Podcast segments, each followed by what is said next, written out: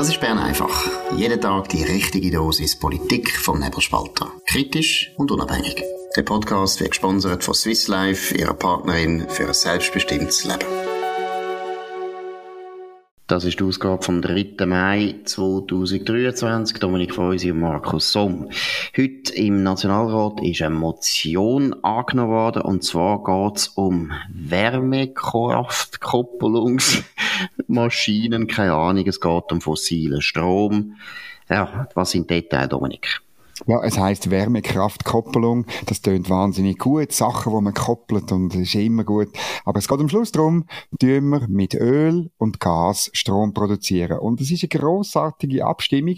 Sie ist mit 126 zu 48 Stimmen durchgekommen. Eine Motion, die will, dass man mehr Strom mit Öl und Gas produziert. Und zugestimmt haben nicht nur die Parlamentarier, die sich sorgen um die Stromversorgung, also ähm, das sind namentlich äh, die FDP und, und die SVP, nein, zugestimmt haben auch die allermeisten Sozialdemokraten, alle Grünliberalen ähm, und alle aus der Mitte, also die, die sonst sagen, wir wollen gerne sauberen Strom, die, die für Klimaschutz kämpfen, aber ähm, ja, und es ist bis zu 10 Prozent, das ist Roger Nordmann, Fraktionschef der SP in der Sonntagszeitung für etwa drei Wochen, bis zu 10 Prozent von unserem Strom soll in Zukunft mit Öl und Gas hergestellt werden. Bravo, super, wir freuen uns auf den Klimaschutz. Genau, aber man muss wirklich das auf, also sich wirklich auf der Zunge zergehen lassen. WKK. Ich bin jetzt einfach überzeugt, dass man die, ich habe die Abkürzung noch nie gehört, ich habe noch nie von der Wärmekoppelung Kraft und so weiter und, oder Wärmekraftkoppelung gehört.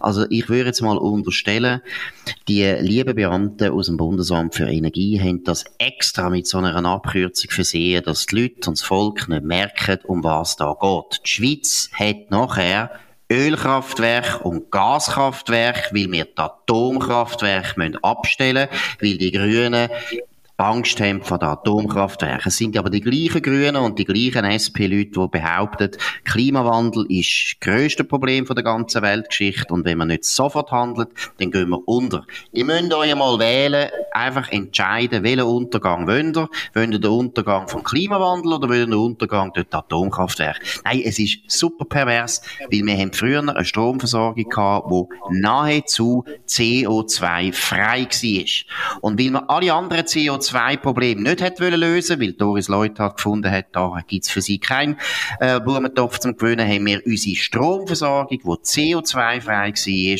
müssen umstellen, damit wir jetzt bis zu 10% mit Öl und Gas die Luft verpestet und das Klima erwärmt. Danke vielmals. Es ist wirklich, nein, ich kann mich gar nicht erholen. Es ist wirklich, es ist wirklich absurd. Aber eben, WKK, muss das verdecken, ja? Die Grünen in Schutz nehmen, Markus. Die Grünen sind auch gegen die WKK-Anlagen gewesen, ähm, weil sie eigentlich, sie sind eigentlich nicht nur die Steinzeitpartei, wie wir regelmäßig sagen, sie sind auch die Blackout-Partei, oder? Also sie wollen halt wirklich das in Kauf nehmen, dass wir einen Blackout haben, weil in der Höhle brauchst du ja keinen Strom, oder? Das ist ganz einfach. Ja gut, und das ist, also Blackout passt natürlich auch zur Steinzeit. Also ich finde, der Begriff Steinzeitpartei passt sehr gut.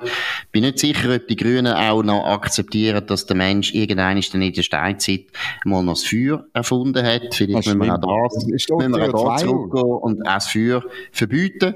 Nein, aber der Punkt ist wirklich, ich meine, es ist doch eine absurde Politik. Es hat ja, oder, dass man die 10% bis zu 10% Gas und Öl braucht, hat nur mit dem Problem zu tun, wo eben Wind und Sonne bedeutet, dass man keine klare, zuverlässige Stromversorgung mehr hat mit diesen Anlagen. Und deshalb muss man Gas und Öl genau. zubauen. Und natürlich muss man es auch zubauen, weil man eigentlich Atomkraftwerke abstellen aber das kommt ja wahrscheinlich nie. Zu dem Thema haben wir noch eine Umfrage, das sind neue Umfragen, die rausgekommen sind gestern zu den Klimaschutzgesetz, dann auch OECD-Steuer und dann noch das Covid-Gesetz. Das sind die Abstimmungsvorlagen, die bald zur Abstimmung kommen. Dominik, was sind da die wichtigsten Erkenntnisse? Ja, das Klimaschutzgesetz, eben das, wo die dafür kämpfen, die gerne äh, die Luft verpesten mit CO2. Die, das Klimaschutzgesetz, das sieht äh, knapp aus. Das wird eine spannende Abstimmung. Äh, sind, wenn man Ja und eher Ja zusammenzählt, sind 52 Prozent im Moment äh, für, ähm, äh, nein, Entschuldigung, 58 Prozent, äh, falsch habe ich es gesagt, 58 Prozent sind Ja oder eher Ja beim Klimaschutzgesetz. Es sind 38 Prozent im Nein oder eher Nein. Aber ähm, wie, wie man weiß, also die Abstimmung ist in sechs Wochen, das kann noch ändern. Ich habe auch das Feusi Federal aufgenommen mit dem äh, Michael Graber, SVP-Nationalrat Wallis, wo die entsprechende Kampagne führt. Das ist interessant, was da noch alles auf uns zukommt. Dann die anderen äh, Umfrageergebnisse, äh, die dritte Abstimmung über das Covid-Gesetz. Jetzt geht es um eine Verlängerung von einzelnen Bestimmungen von dem Covid-Gesetz. Da sieht man, 52 Prozent sind im Ja oder eher Ja und 42 Prozent im Nein oder eher Nein. Auch das könnte noch kippen. Ist eine interessante Abstimmung, insbesondere weil die Jungen, die Jungen gegen die jüngeren Befragten sind gegen eine Verlängerung von dem Gesetz. Und dann geht es noch um die OECD-Mindeststeuer das sollte, obwohl SP und, und äh, äh, Gewerkschaften Grün dagegen sind, ist interessant, äh, das funktioniert im Moment nicht. Das ist weit und deutlich im Jahr. 77 Prozent sagen ja oder eher ja, nur 18 Prozent sagen nein oder eher nein. Das, der Mist ist wahrscheinlich geführt. Genau, also die ersten zwei Vorlagen, das ist jetzt noch wichtig für Gegner von diesen Vorlagen, die lohnt sich durchaus noch gewinnen. 58 Prozent Ja tönt viel, aber eben, es ist auch noch eher Ja. Eher Ja ist immer noch offen. Also genau. von dem her, das kann man noch gewinnen, aber ist nicht ganz einfach, weil natürlich alle Parteien außer der SVP sind für das Klimasubventionsgesetz. Es ist ja eine reine Subventionsvorlage, müsst ihr auf jeden Fall ablehnen. Ist nichts, wo wirklich den Klimawandel stoppt, sondern es ist einfach sehr viel Geld, wo man ausgibt für Sachen wie zum Beispiel Wärmepumpen, obwohl man weiß oder bis gesagt nichts macht, damit wir auch genug Strom haben vier Atomkraftwerke bauen, das wäre der wichtigste Beitrag, den die Schweiz könnte leisten um den Klimawandel äh, zu bekämpfen. Vier Atomkraftwerke, und zwar neu, das wäre gut. Aber wie gesagt, die Umfragen sind interessant. Ist auch interessant, was der Albert Rösti, der Bundesrat, der zuständig ist für das Klimaschutzgesetz, äh, gesagt hat gestern im Tagesanzeiger. Dominika, sind dort die wichtigsten Einzelheiten gewesen. Ja, er tut sich natürlich wegen der Kollegialität, muss er sich für das Gesetz äh, einsetzen, obwohl er mal im Referendumskomitee war noch vor kurzem. Das gibt's halt, wenn jemand Bundesrat wird, dann passiert das etwa die so. Das ist eigentlich nicht wahnsinnig schlimm, sondern er tut das ganz offen benennen. Äh, es gibt da einen Rollenwechsel und dann, aber interessant ist wirklich, dass er halt ähm, irgendwo durch zugibt, oder, dass es natürlich ähm, nicht lange, das, was wir jetzt hier als Massnahmen drinnen, das wird noch mehr brauchen. Das ist eigentlich allen klar, wo intellektuell redlich sind. Und er, er sagt dann einfach, ja, er hoffe, dass die Innovation, wo man neben den Wärmepumpen tut man auch noch Innovation fördern, wie man, wenn man das irgendwie könnte vom Staat her produzieren. Er hofft, dass man die, die Innovation dann können exportieren. Es ist so ein bisschen, er muss da eine Rolle spielen, die ihm sichtlich unangenehm ist. Und dann sagt er dann noch ein bisschen, äh, wir müssen überhaupt halt Gas geben bei der Stromproduktion. Entscheidend ist, dass wir jetzt vorwärts machen mit Solar, Biogas, Wasser und Wind. Leider seid ihr nicht AKW, das ist nicht gut, das müsst ihr sagen. Äh, zumindest müsst ihr äh, betonen, Technologieoffenheit, wo eigentlich entscheidend ist und wo eigentlich der große Fortschritt müsste sein im Vergleich zu seiner Vorgängerin. Das kommt nur so en passant vor, er tut das so ein bisschen so ein bisschen da rundum eiern. Ein bisschen mehr Mut, finde ich, Albert Rösti, das wäre sinnvoll. Ja, also da muss man tadeln. Da muss man also noch weitergehen, oder? Also find, das finde ich gar nicht gut, weil das wäre auch nicht gegen Kollegialität gewesen. Klar, es wäre gegen das bestehende Gesetz gewesen, aber das ist ja kein Problem. Man kann immer ein Gesetz wieder ändern und auch ein Bundesrat kann sagen, ja, vielleicht müssen wir da etwas anpassen. Das ist kein Problem. Nein, da muss er unbedingt einfach die Soundbites, die muss er ändern. Er kann ja von Wind und Sonne und von dem Schrott kann er schon noch ein bisschen reden, aber er muss immer Atom, muss man einfach betonen, wenn man ehrlich ist. Du hast vorher gesagt, intellektuelle Redlichkeit. Das geht wirklich um das. Es ist einfach ein No-Brainer. Wenn wir wollen, so viele Sachen umstellen auf Strom, wofür viel spricht, dann müssen wir mehr Strom produzieren und dann brauchen wir Atomkraftwerke. Das ist einfach ein No-Brainer.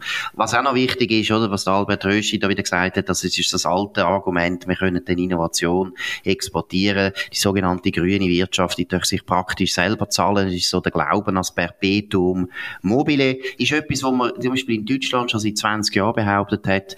In der Solarindustrie hat es überhaupt nicht geklappt. Äh, die deutsche Solarindustrie ist meines Wissens, glaube weitgehend bankrott gegangen.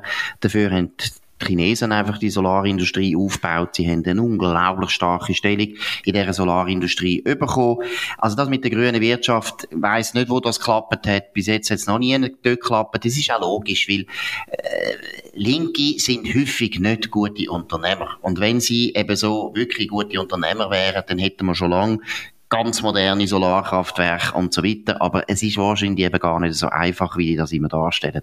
Und Innovation, hast du richtig gesagt, Innovation hat sich immer eigentlich spontan ergeben, anarchisch. Man kann es nicht planen. Kein Mensch hat gewusst, dass der Steve Jobs plötzlich Smartphone erfindet. Die, die amerikanische Regierung hat in den 70 Jahren nicht den Plan gehabt, dass man Smartphone entwickeln. Also von dem her, Albert Rösti hat dort äh, erzählt keinen Unsinn. Das weißt du ganz genau, dass das nicht gilt. Aber es ist so ein typischer Standard, wo man immer wieder bringt, wenn man den Leuten sagen, warum etwas so wahnsinnig viel staatliches Geld braucht. Ja, das ist so. Und ja, wir sind gespannt. Ich meine, er hat schon ein bisschen Duftmarke gesetzt. Äh, er betont auch in dem Interview im Übrigen, es brauche mehr Stromproduktion. Aber, oder wenn du dann alle Technologien sozusagen gleich in den Himmel aufhebst, oder Solar, Biogas, Wasser und Wind, Atomkraft erwähnt er nicht, ähm, übrigens auch Wärmekraft-Koppelungsanlagen erwähnt er nicht. Äh, der Witz ist ja, dass, dass wir in der Schweiz immer gut gefahren sind, wenn wir wenigstens ein bisschen über Kosten und Nutzen nachgedacht haben, oder? Also, ähm, Kosten und Nutzen ist halt bei Wind ganz anders als bei Wasserkraft und bei Solar auch ganz anders, wenn du an grosse Solaranlagen irgendwo in den Bergen denkst, eben in, in, auf dem Safli-Spass mit diesen fünf Quadratkilometern, ist komplett äh, Blödsinn. Oder an anderen Orten kann es vielleicht durchaus Sinn machen und so weiter.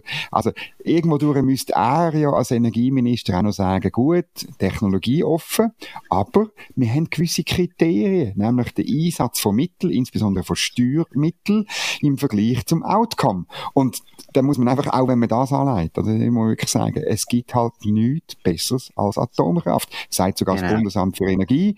Wenn, wenn man, wenn man es ausrechnet, oder, äh, kommt man einfach auf einen, einen Kilowattstunde Preis, wo absolut alles andere hochsubventionierte in Wind schlägt. Und zwar in Wind ja, sagen alle Leute, die einen, einen, einen IQ haben, der im dreistelligen Bereich ansetzt, ausser es sind Ideologen.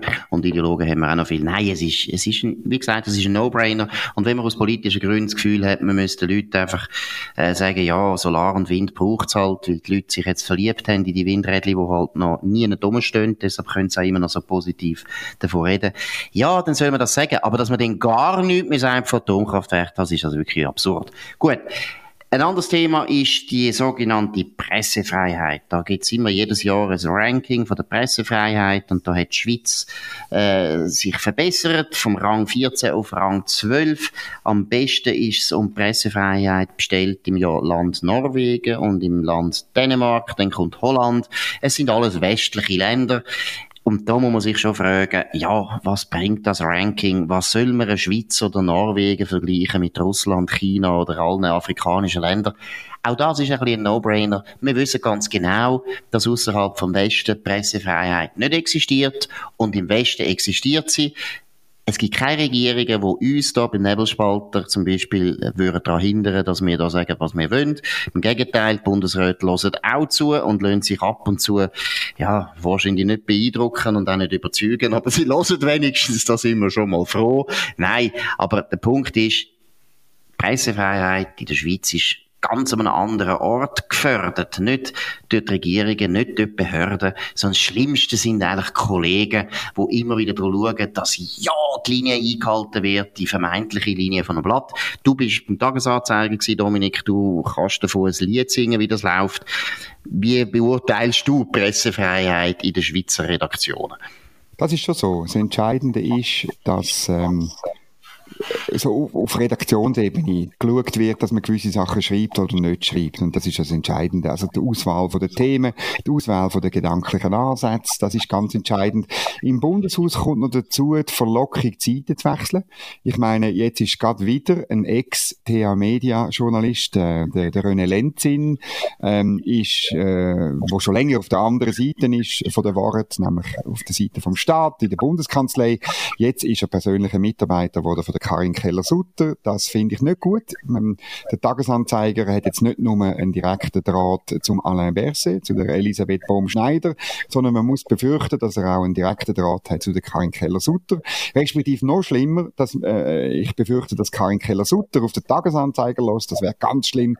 Das werden wir wirklich, das werden wir dann sehr, sehr kritisch untersuchen, dass der Fall ist. Aber das ist wirklich, kommt noch dazu im Bundeshaus. Und es ist beides eine Gefährdung von der Pressefreiheit und es ist beides etwas, wo bei dem Ranking keine Rolle spielt, weil es halt so ein bisschen auf der feinstofflichen Ebene ähm, läuft, oder? Und man tut dann lieber irgendwelche Gesetze nehmen, die schwierig sind oder so und tut irgendwie äh, die Schweiz abprangern, darum sind wir auch irgendwie auf Platz 12 statt auf dem Platz 1 und in Norwegen gibt es halt kein Bankgeheimnis oder weiß nicht was, aber das Problem liegt auf ganz anderen praktischen Ebenen.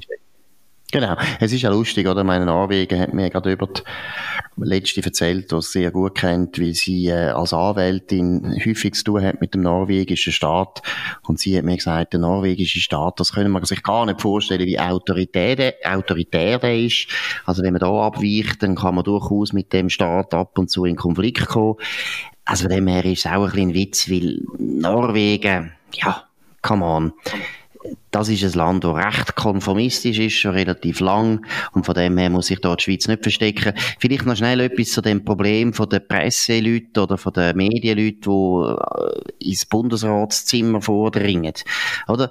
Vor allem, also die bürgerlichen Bundesräte müssen mal zulassen. Ich finde, einerseits ist es ja durchaus aus Sicht von so einem Bundesrat, reden wir von der Karin Keller-Sutter, es macht Sinn, dass man in der Kommunikation Leute hat, wo die Linken oder sogenannten Linksliberalen, was natürlich wie WKK einfach ein nettes Wort ist für links, aber eigentlich sind die klar links der Mitte, es macht Sinn für solche bürgerliche Bundesräte, dass sie über die Hände der Kommunikation, wo der Draht hat zu diesen Medien, weil logisch, sie werden von Mitte-Links-Medien natürlich häufig kritisiert und dann kann das nicht schaden, wenn man einen hat, der weiß, wie die ticken und man hat auch Zugang.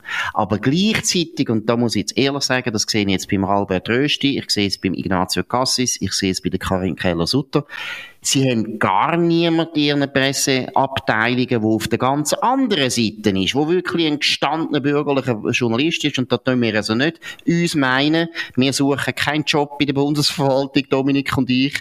Das ist Nein. nicht so gemeint. Aber ihr müsst, ihr Bundesräte müsst unbedingt Leute haben, die in den nicht Mainstream-Medien sich auskennen, die auch dort einen Draht haben, die wirklich bürgerlich sind. Und bürgerliche Journalisten einfach zulassen, hören, hören hören gut, es gibt die Nummer bei der Weltwoche, beim Nebelspalter und bei der Zürich Zeitung. Und von dort muss man auch Leute haben. Und wenn man Leute nimmt von der Zürich Zeitung, muss man auch gut hinschauen, dass man nicht Leute nimmt, die zu, zu regierungsfreundlich sind, weil das ist durchaus auch noch eine Tradition, die es bei der Zürich Zeitung gibt. Aber wie gesagt, Diversity wäre angesagt. Sie sollten in ihren Kommunikationsabteilungen Leute haben, Bullshit-Detectors, die genau wissen, Sie mal, auf der bürgerlichen Seite sieht das ganz anders aus.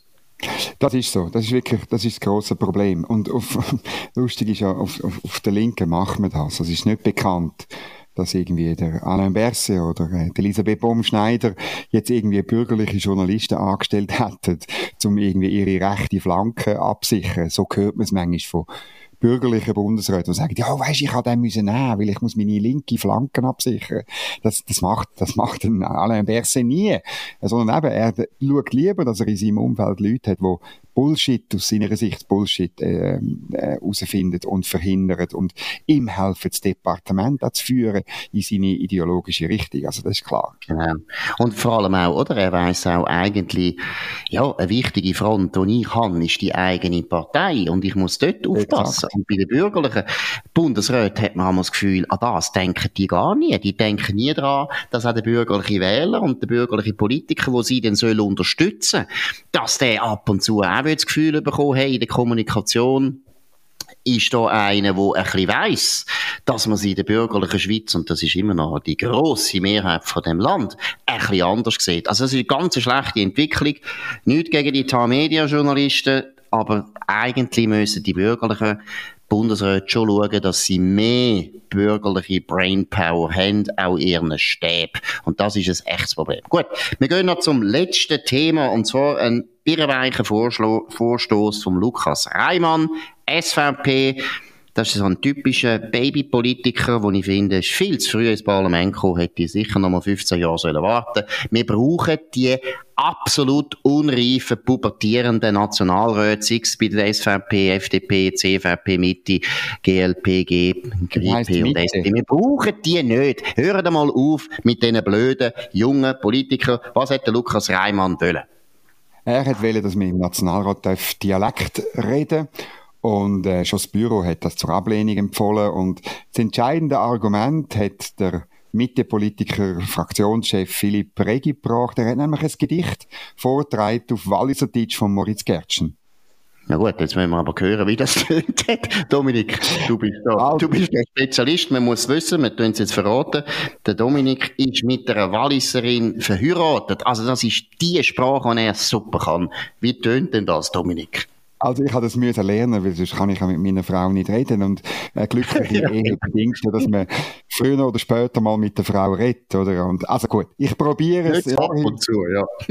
Genau. Beschwerde bitte an redaktion.nebelspalter.ch. Gut, das geht folgendermaßen. Fast unser Atu haben alle gelesen, was Stunic Etro da erzählt. Uns Cifro Muri hat ihm gitoset. Uns Katri unter das Kreuz gestellt. Und Mühe ma Sense fast schwer Churu.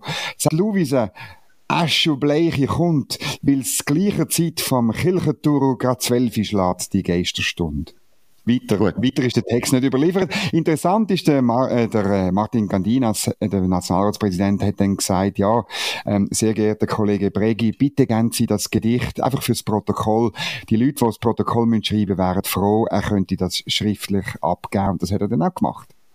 Gut, ich habe jetzt eigentlich erwartet, dass der Martin Gardinas verlangt, dass das in die, ich glaube fünf, gell, fünf Dialekt gibt's im Rätoromanischen, dass er die neu übersetzt. Also ich finde auch, wenn der Lukas Reimann da schon so das Anliegen hat, eben, man sollte auch die rätoromanische Dialekt, sollten wir alle immer noch pflegen.